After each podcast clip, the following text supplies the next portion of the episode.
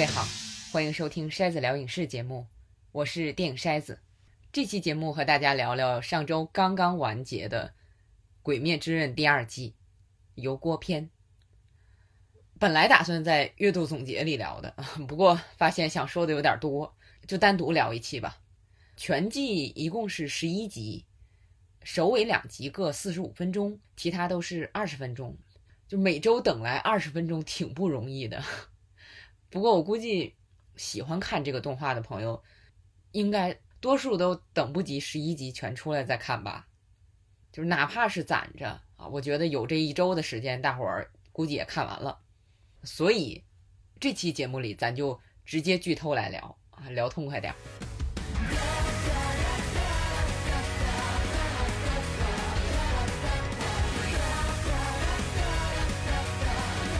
我首先想说的是。这季里故事的发生地点，油锅啊，或者叫花街，相当于大正时代的红灯区。就是我本来以为这个地点就是个噱头，看预告片的时候就能看出来啊，场景非常华美，有很多美丽的女人啊，这个就是给我们看热闹吧。但是越往后看越发现，找这个地方来讲故事。是有目的的，而且这个地方的存在感特别强，就跟无限列车一样啊，甚至比无限列车的存在感还要强。就故事发生的场所本身就是剧集里的一个重要角色。我不知道大伙儿对这个地方的第一印象是什么。首先，他给我的感觉就是霸凌非常严重，就像里边有一位老板娘啊，跟。绝姬说：“他在这个时代的名字叫绝姬，本来是叫堕姬。老板娘跟他说，那些自杀的人好多是被你霸凌致死的，而且我们亲眼看到了堕机欺负那个服侍他的小女孩，拽那个女孩的耳朵，然后善意是在明知道这是上弦鬼的情况下，还是出手拦住堕姬。”结果被重重的打了一下。等善意醒来之后，那个女孩感谢他。善意说：“人类这种生物，看到年纪小的孩子在哭，怎么可能放着不管？照理来都是这样的吧？”女孩说：“才没这种事儿呢。这里的人们都自顾不暇，像善子这种体贴的人还是第一个。”这是出现在第三集的对话。这段对话可以说是油锅城里第一次非常触动我的对话。我看到那时候就觉得，哦，可不是吗？无论是大环境还是小环境，如果这个环境是非常恶劣的，那多数人可能看到弱者被欺负也不会有什么反应，只是赶紧躲开啊，我别沾上，因为我一旦沾上也没有任何能力反抗。哇，这种软弱真是让人很羞愧啊！我相信不少人和我一样啊，对这种感觉并不陌生。所以，在这种环境中欺负人的人，他的成本很低，而且会越来越嚣张。就像舵机在杀那位老板娘的时候说的话，因为那位老板娘看出了他是鬼，而且当面戳穿了他。舵机说：“像这种事情。”就算觉察到，也该把嘴闭上，才是聪明人的生存之道。至今为止，大家都是这么活下来的。他这个话挺有意思，就是一方面是很嚣张，那另一方面又能让人感觉到他其实是心虚的。就你不要说，就是在舵机杀完老板娘之后，吴惨跟他说了一个话，就是大反派的头子啊，这些鬼的头子。吴惨说：“如果是鬼杀队的厉害角色，例如柱之类的啊，就立刻能看出我们是鬼。但是在我们眼中，除了柱这种拥有实力的人之外，其他人类看起来都一样，根本没有差别。”他这个话其实就是指向老板娘这样的普通人，或者是炭治郎、善意、伊之助这样阶层不高的年轻剑士。都可能看出坏人的真面目。那这里面可能就会有勇敢的人站出来。所以坏人的心其实是很虚的，因为他们在与人性为敌，他们的敌人遍天下。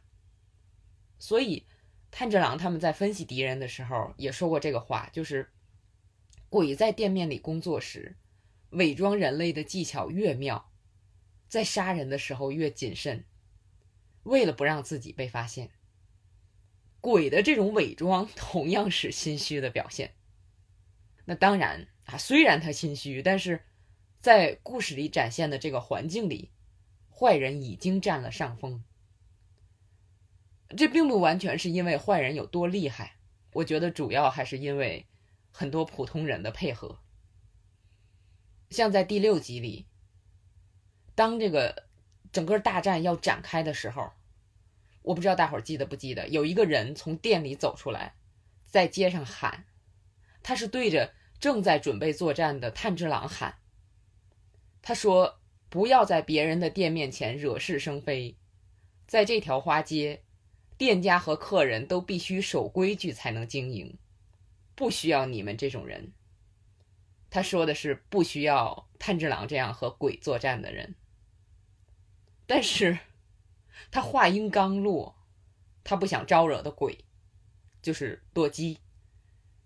一下就把这条街毁了，房倒屋塌，很多人受了伤。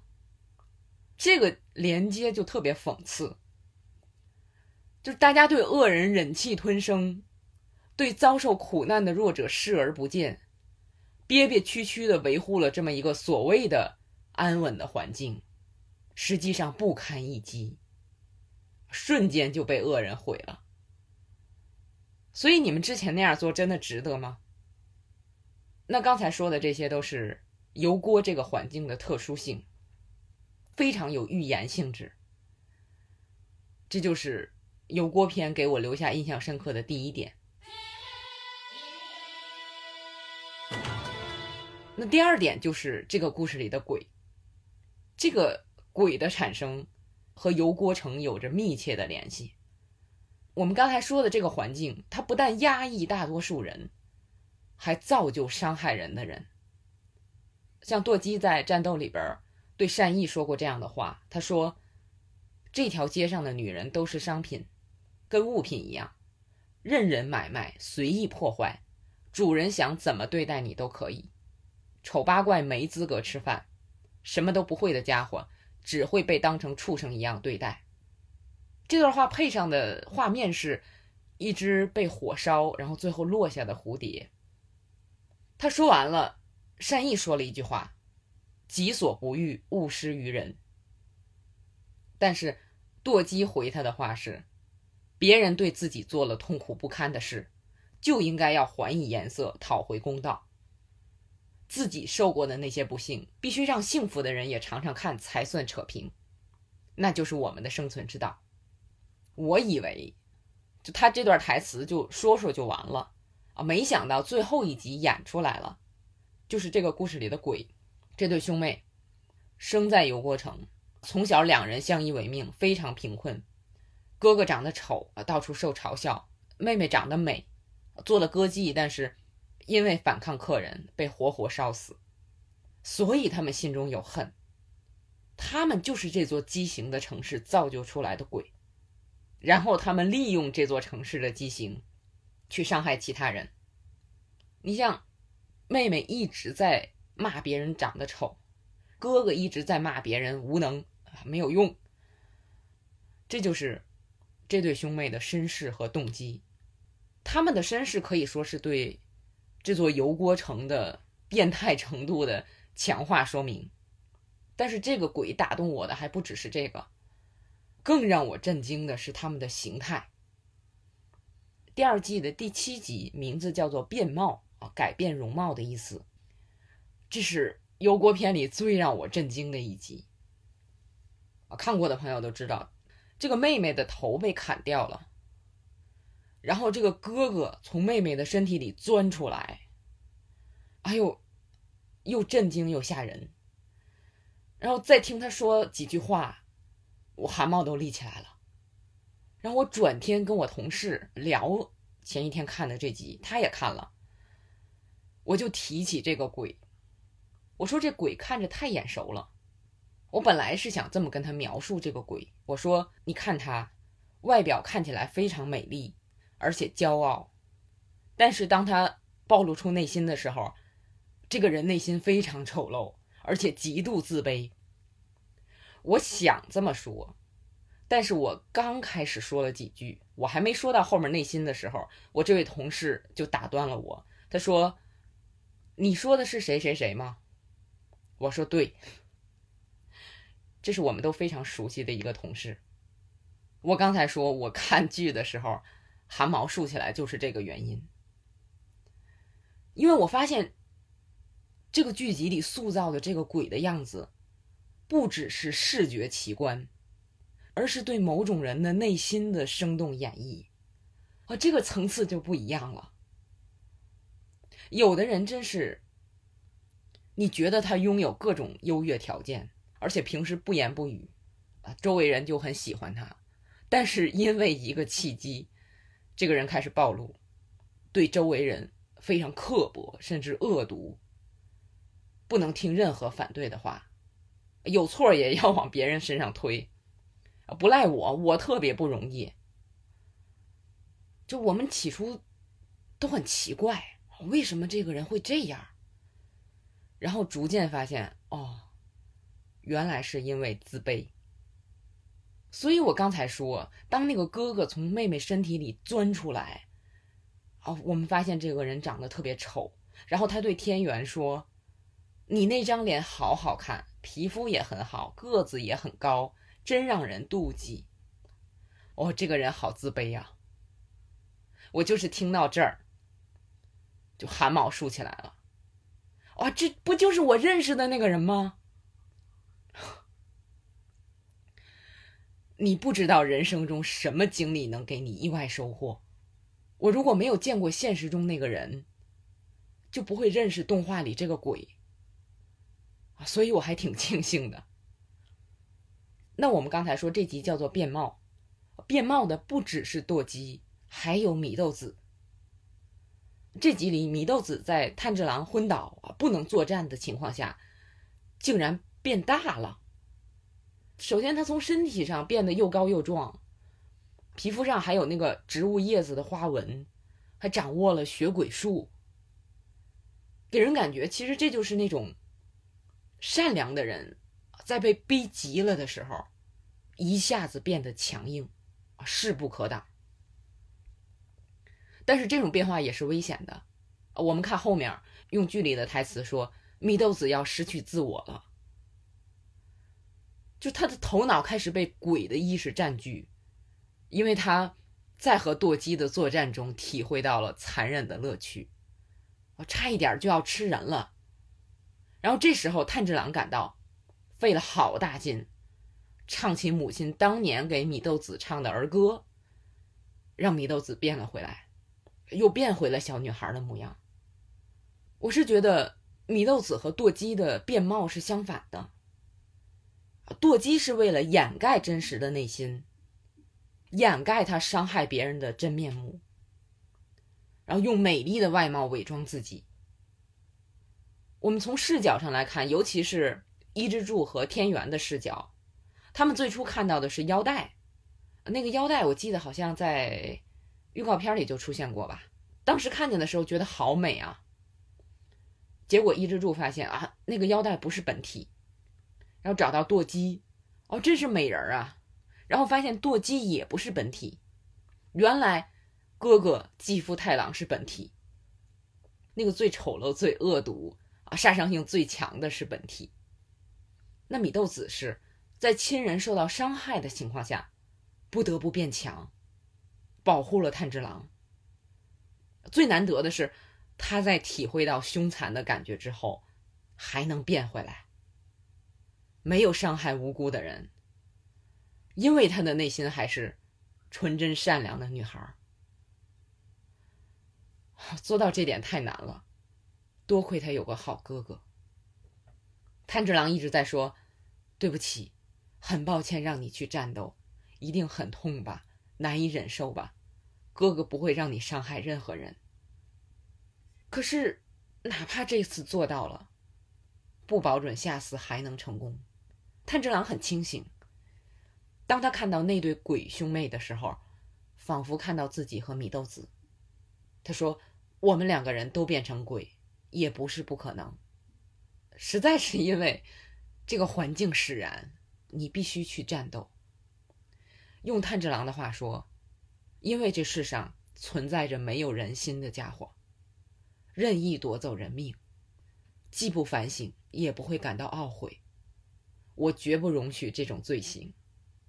可是，我们退一步想，哪怕是在这种环境里边，敢和暴行做斗争的人是少数的，而且像他们这样有能力。”和那样残忍的坏人做斗争的人更是少之又少，因为你不能和这些鬼比，他没有心理负担。这就是我想说的啊。第二点，这个故事的鬼的特别之处，从他们诞生的原因到他们的形态。筛子聊影视，在体验中成长，用理解去改变。那下面就要说油锅篇给我印象最深的第三点：灶门炭治郎。跟无限列车相比，我觉得油锅篇在炭治郎的性格塑造上没有琢磨太多。我当初看第一季的时候，没觉得炭治郎有多好，就是觉得他跟各种苦出身的英雄啊身世和性格都差不多。但是在无限列车篇里，有一段就是他为了让自己醒，能反复自刎那里，啊，我忽然觉得这个人太了不起了。那相比之下，我觉得油锅篇主要是刻画炭治郎在技能上的成长，打斗场面在这季里的比重很大，而且分的特别细，那好多回合都有详细的解读双方的内心活动啊，为什么我这时候使这招，我占上风的时候怎么办，我占下风的时候怎么办，啊，我现在的身体情况怎么样，整个作战过程。让我们感觉炭治郎一直在成长，那最终学会了把水之呼吸和火之神神乐结合在一起使用。我查了半天是神乐还是神乐，最后好像还是倾向于神乐多一点。那么他发现这种结合起来的攻击会比只用水之呼吸更强，也能比只用火之神神乐活动更久。就这样的学习能力是很让人佩服的。那关于战斗，我还想说的一点是，就这个上弦六，它奇妙的设计还有一个神奇的效果。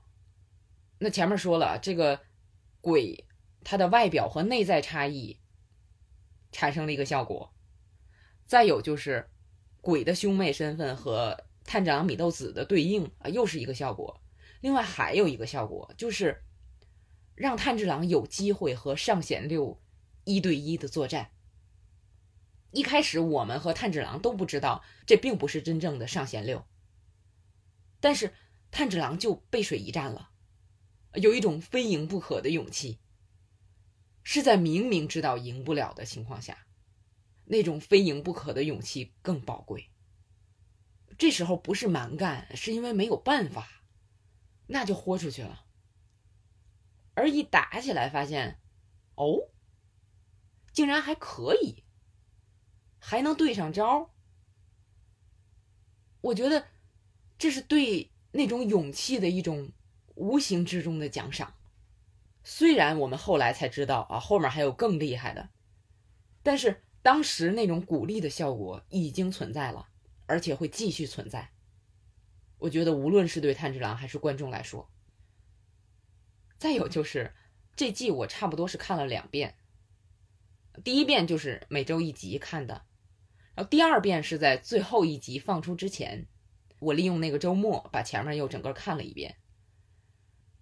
这个战斗场面，我第一遍看的时候觉得哇很过瘾，无论是画风、动作设计、剪辑都很棒，但是看的时候就有点悲凉。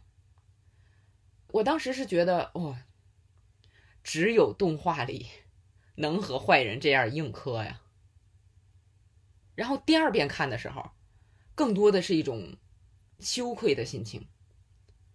在某种程度上，是因为这两遍之间，我看了一个电影，叫《慕尼黑战争边缘》，是讲二战前夕的故事的。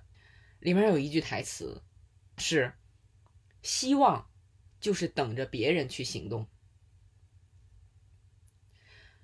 我重看油锅片的时候，就想起这句话来了，觉得眼前就是这种情况。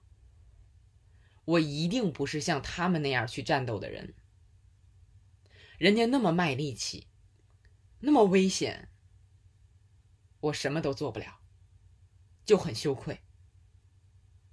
就是我好像看这个动画的时候，哪怕人家打的最嗨的时候，都有一种很重的思想包袱啊，我也不知道为什么，但是。哪怕如此，这个包袱、这个打击都不如下面要聊的最后一点。前面聊了三点了，油锅城、鬼、炭治郎，那么最后要聊的是这季里的柱，雨随天元。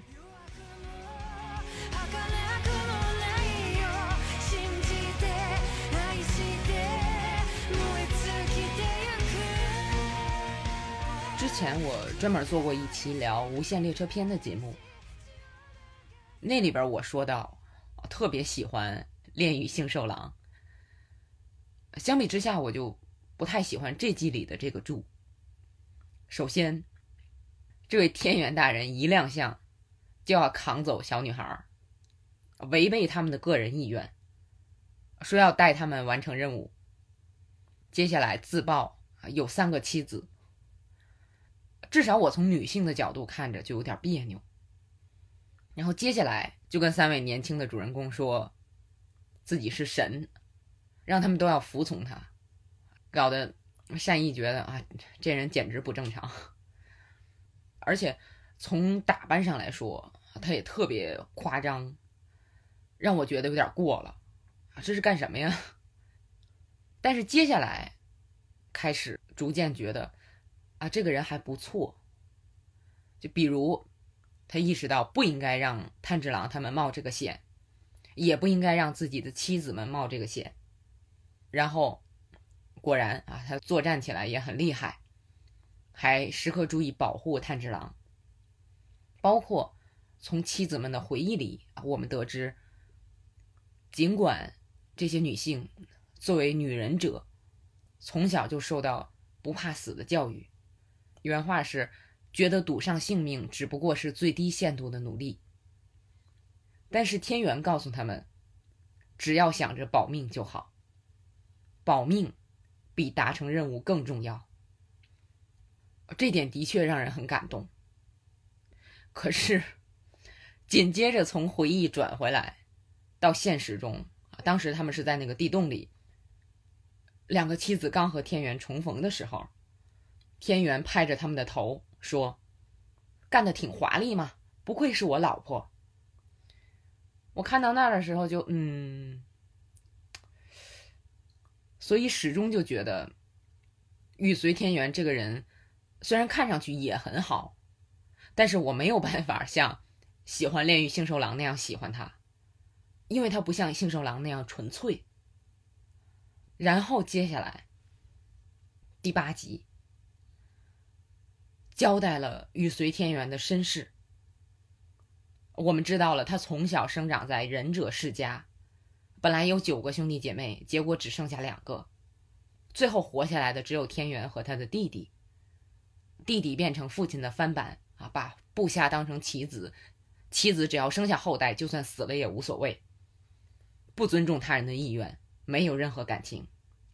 天元说：“我不想成为那样的人。”哦，这就解释了他为什么有三个老婆，为什么他开始的时候那样对待养伤的地方那些小姑娘了，因为他从小受的就是这种教育，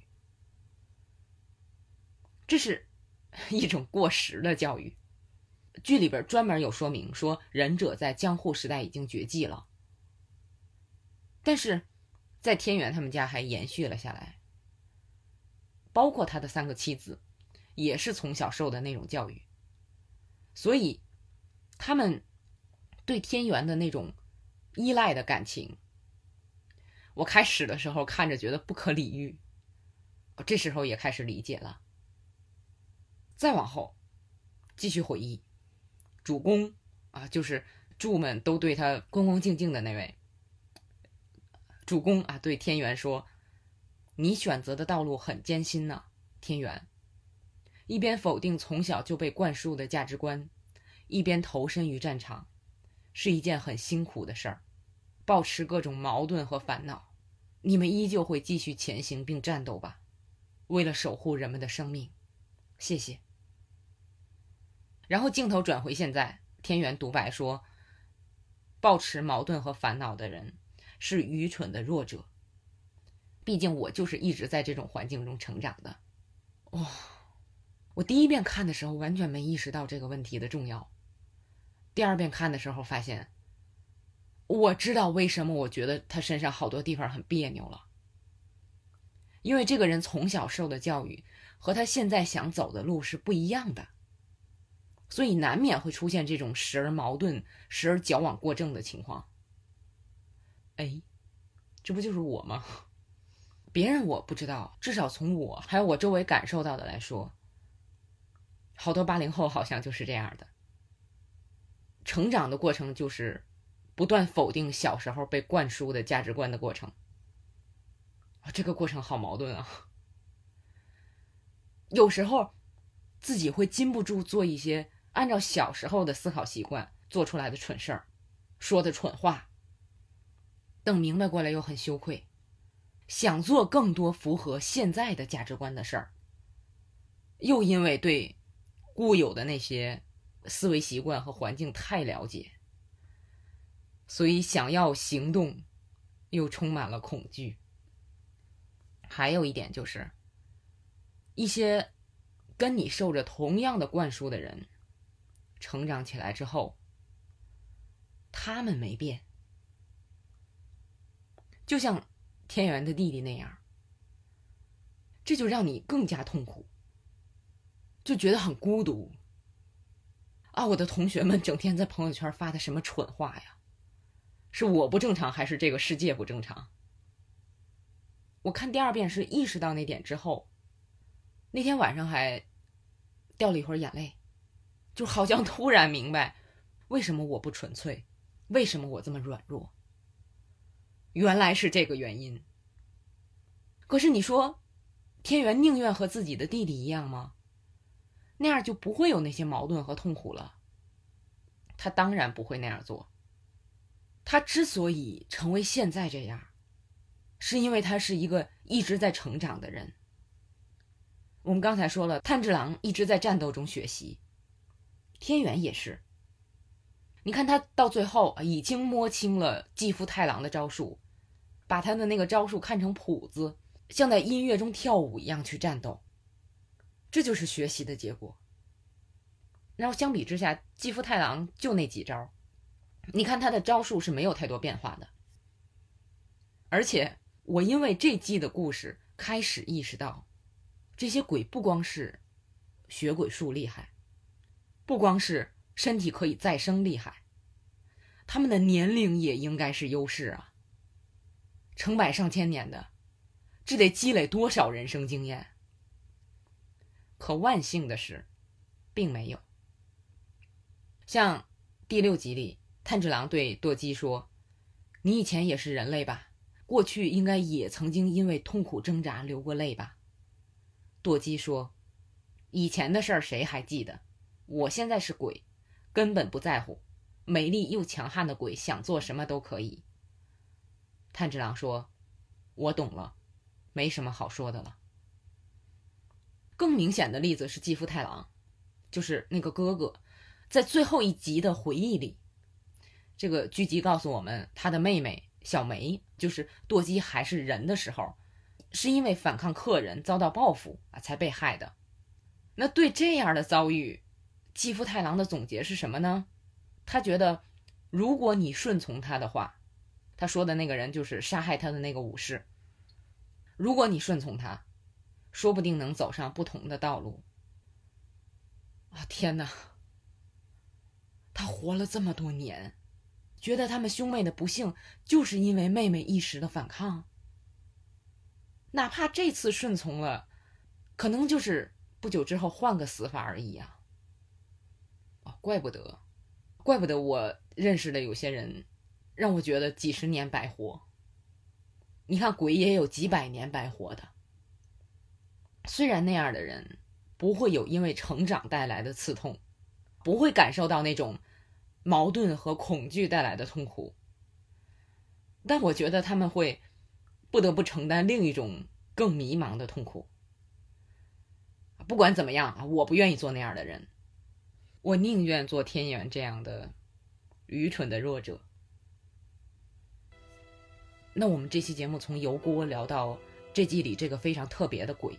再聊到炭治郎和天元，相比之下，我觉得这季里给我们最大的启示还是这座油锅城。这座城的畸形，造成了舵姬和继父太郎这对鬼，然后他们用他们作为鬼的能力，去维护这座城的畸形，来满足他们的欲望。而且谁知道在这样的环境之下，会不会造就更多的鬼呢？就连炭治郎都觉得自己变成鬼也就是一步之遥，那那些普通人呢？我觉得，哪怕冲着怕变成鬼这一点，普通人也不应该再助长鬼的嚣张气焰。至少可以像这季里有一个叫李夏吧那样的花魁那样，你在得志的时候也是可以善待别人的，你不会损失什么，兴许还会像李夏那样。有善报，也可以做像炭治郎那样，他在花街工作的那段时间里边，勤劳善良，认真待人待事儿；或者像善意那样，坚信人是平等的，遇到不平的事儿要出手相助。炭治郎和善意他们在油锅城卧底的那一段，表面上看起来是有点搞笑，但是。他们卧底的姿态是非常让人振奋的，就是他们没有被油锅的环境所污染，为人处事带来的是一股清新之风。他们比天元要纯粹的多，所以我觉得这一季在战斗的最后，割掉那两个鬼的头的，是三个年轻人，而不是天元。故事这样安排是非常有象征意义的。可哪怕这样，天元也非常了不起，他尽全力完成了自己的任务。那这季完了，不知道下季又要等多久。我对这三个人的成长故事很期待啊，但不是最期待的。我有一位朋友就特别喜欢善意，他说善意清醒的时候胆子很小，睡着了特别厉害，这样他非常能理解。所以他特别喜欢这个人物。那两季一个电影下来，我发现最触动自己的都是柱，从《炼狱杏寿郎》到《与随天元》，我在他们身上都看到了自己。不过都不是他们厉害的地方，而是他们成长中的痛苦。